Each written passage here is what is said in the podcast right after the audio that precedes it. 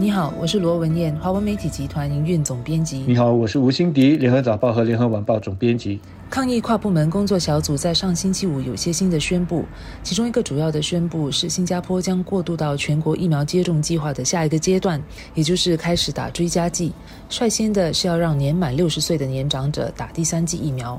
只要是年满六十岁，在完成接种两剂疫苗的六到九个月后，就可以接种第三剂。这也就是说，第一批在今年三月完成接种的年长者，可以从这个月开始打追加剂。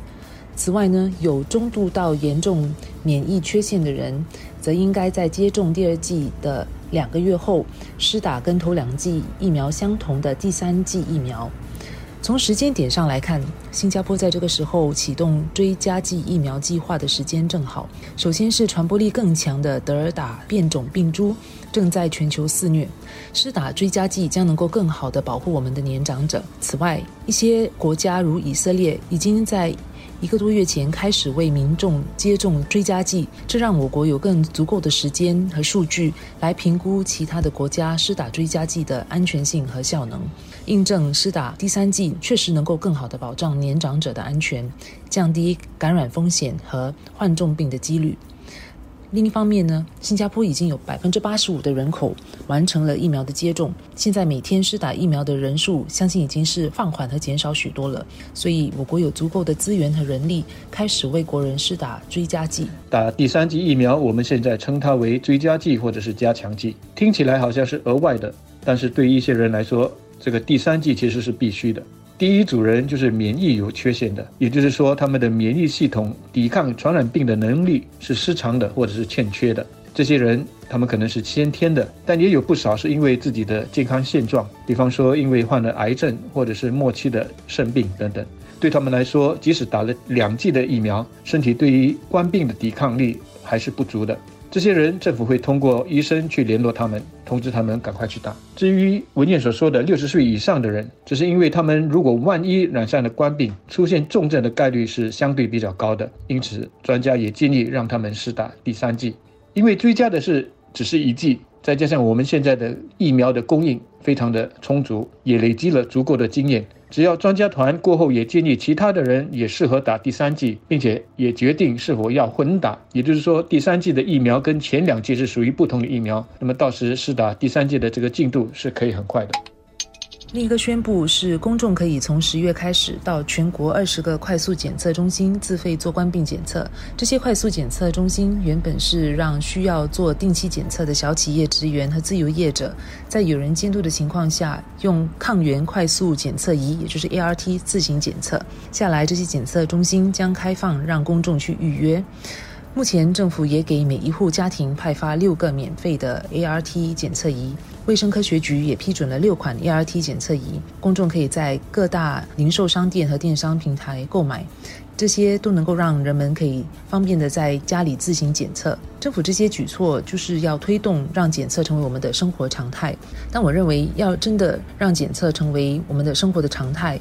有两方面是可以改善的，一个就是在价钱方面可以再进一步的降低一些。如果是到诊所去检测的话，做 ART 的检测大概是三十块钱左右。要在家里自行做检测，如果是自己买那个检测仪的话呢，一支也大概十块钱左右，不算高，但也不是特别便宜。政府也不可能永远的去津贴或者派发免费的 ART 检测仪，所以如果每次检测的成本能够再降低的话，我相信将能够鼓励人们比较经常的去做检测。第二方面呢，就是检测的那个舒适和便利程度。目前的检测都是侵入性质的，让人觉得很不舒服，甚至是抗拒，特别是对小孩子而言。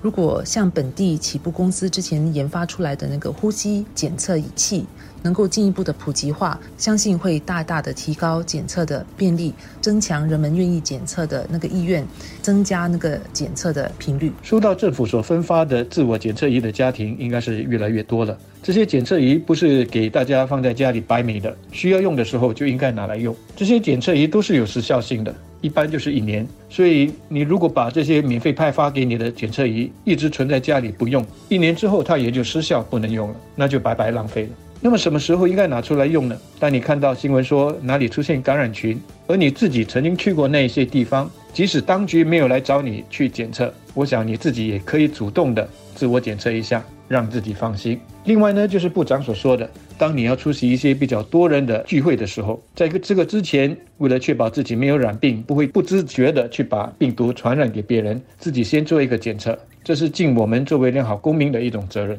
那么，如果我们能够如文件所说的，找到成本更便宜的、检测更方便、更没有侵入性的一种自我检测的方法，那我们甚至可以把定期的自我检测，比方说一个星期自我检测一次，当成是我们以后生活的一种形式。我家里呢还没有收到政府分发的这个检测仪，但我自己已经在家里做过两次了。第一次做，因为不熟悉步骤，花了一点时间去研究；第二次就驾轻就熟了。虽然在检测的时候，因为要把那个像棉花棒的东西伸入鼻子里面，有一点不舒服，但真的只是一点点的不舒服而已，没有什么大不了的。如果说为了我们的生活、我们的经济能够更快的进入新常态的话，我每星期要自我检测一次，我是绝对愿意配合的。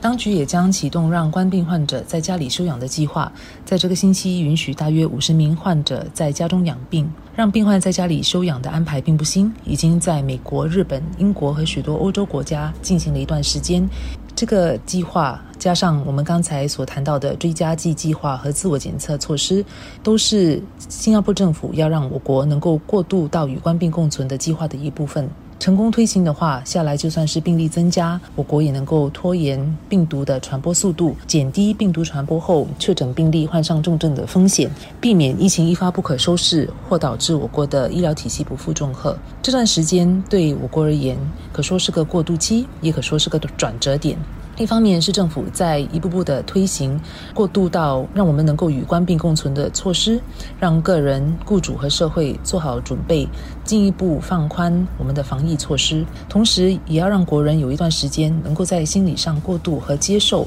啊，并且调试到需要与官病共存的生活。目前，许多人还是很关注确诊病例人数，对于我国确诊病例仍处于三位数感到不安。我们如果要能够进一步的开放我们的经济或者放宽防疫措施的话，民众必须要能够接受这个确诊病例的数字可能不会再回到单位数，也要习惯和把关注点从确诊病例的数字转移到重症和死亡人数。不管是打第三剂也好，还是定期自我检测，还是让一些官病病患在家里休养，这些都是我们要进入安全的与官病共存的新阶段的重要一环。与冠病共存，并不是说我们就此放弃跟冠病病毒抗争。这就好像应对恐怖主义和恐怖袭击一样。我们知道，我们无法完全的消除世界上所有的恐怖主义者，那我们就得设法怎么一方面安全的如常生活，一方面做好各种防范，并且一旦恐袭事件发生的时候，我们有一套标准的反应。